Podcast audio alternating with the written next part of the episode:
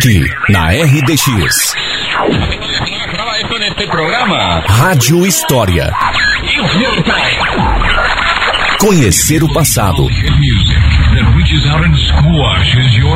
Para entender o presente.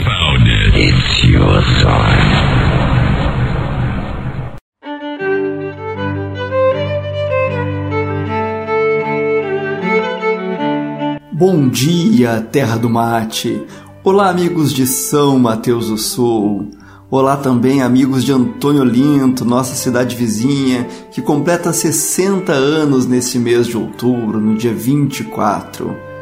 Hoje, o nosso Rádio História vai dar continuidade ao episódio da semana passada, onde a professora Débora tratou sobre a imigração polonesa e ucraniana em Antônio Olinto. Embarque conosco em mais um Rádio História. A imigração polaca em São Mateus do Sul teve a primeira fase em 1890-1891, quando se instalaram as cinco colônias da cidade, basicamente com imigrantes vindo do Reino da Polônia, parte da Polônia dominada pela Rússia. A segunda fase ocorreria em 1895-1896, com uma nova leva de polacos, desta vez vindo da Galícia, região dominada pela Áustria. Com estes imigrantes viriam também outros galicianos da região da Ucrânia.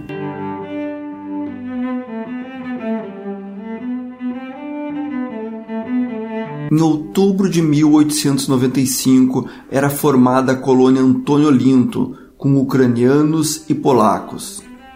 Apesar de serem vizinhos na Europa, serem católicos fervorosos e compartilharem alguns costumes, polacos e ucranianos não morriam de amores uns pelos outros. E uma das grandes diferenças estava no rito católico que seguiam.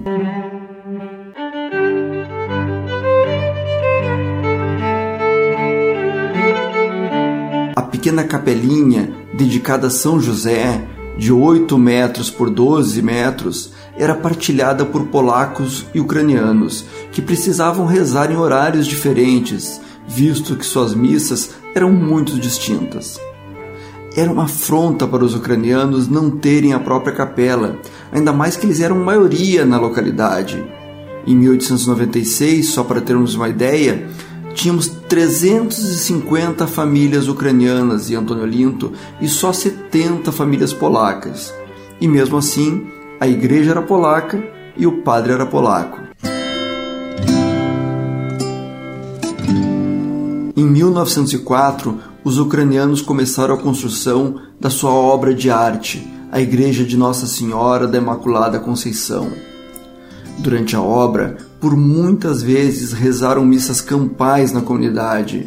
Eles preferiam fazer isso do que ter que dividir a igreja de São José com os polacos. Nesta batalha entre polacos e ucranianos, os poloneses estavam ganhando de 2 a 0, pois eles tinham padre e tinham capela, e os ucranianos não tinham nada.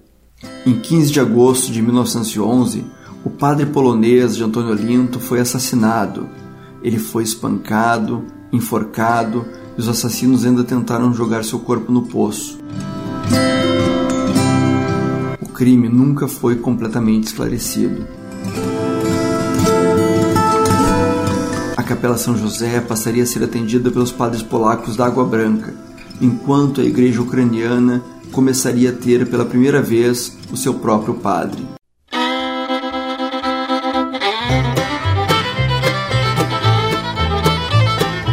Novos padres polacos deu início à construção de uma nova capela, maior do que a primeira, que foi inaugurada em agosto de 1924. Enquanto os ucranianos construíam e ornamentavam a sua igreja no local, os poloneses respondiam no outro, construindo e ornamentando a sua igreja. Em 1942, já era notório que os ucranianos tinham vencido essa competição. Eles tinham padre e tinha uma bela igreja. É verdade que ela só ficaria totalmente pronta em 1977, mas já era lindíssima na década de 40. Foi nesse mesmo momento que o um enxame de marimbondos se instalou na capela dos polacos.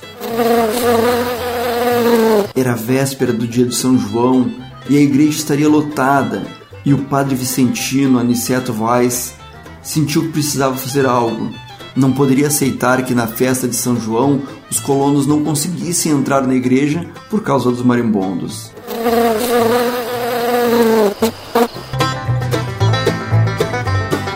Ele teve a ideia de tentar expulsar os intrusos com uma tocha.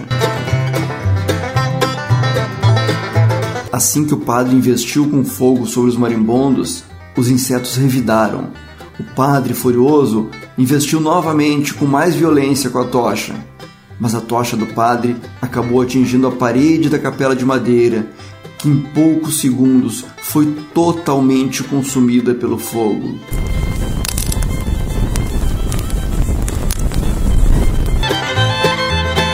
Os ucranianos diziam que era a maior fogueira de São João que os poloneses já tinham construído. Só se salvaram da capela as imagens de São José e de Nossa Senhora.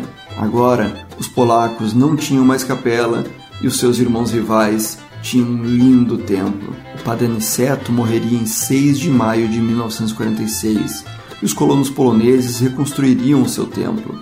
Mas essa história cômica seria contada e recontada pelos ucranianos que inclusive a publicariam em um livro, mostrando a força da rivalidade entre os dois povos. Apesar de toda essa rivalidade, a bela Antônio Olinto foi construída pela força desses dois povos maravilhosos.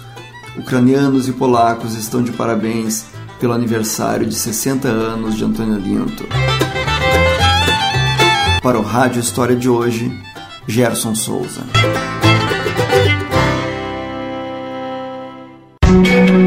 Para ouvir todos os episódios da Rádio História que já foram ao ar, acesse o Spotify e pesquise por Rádio História RDX FM.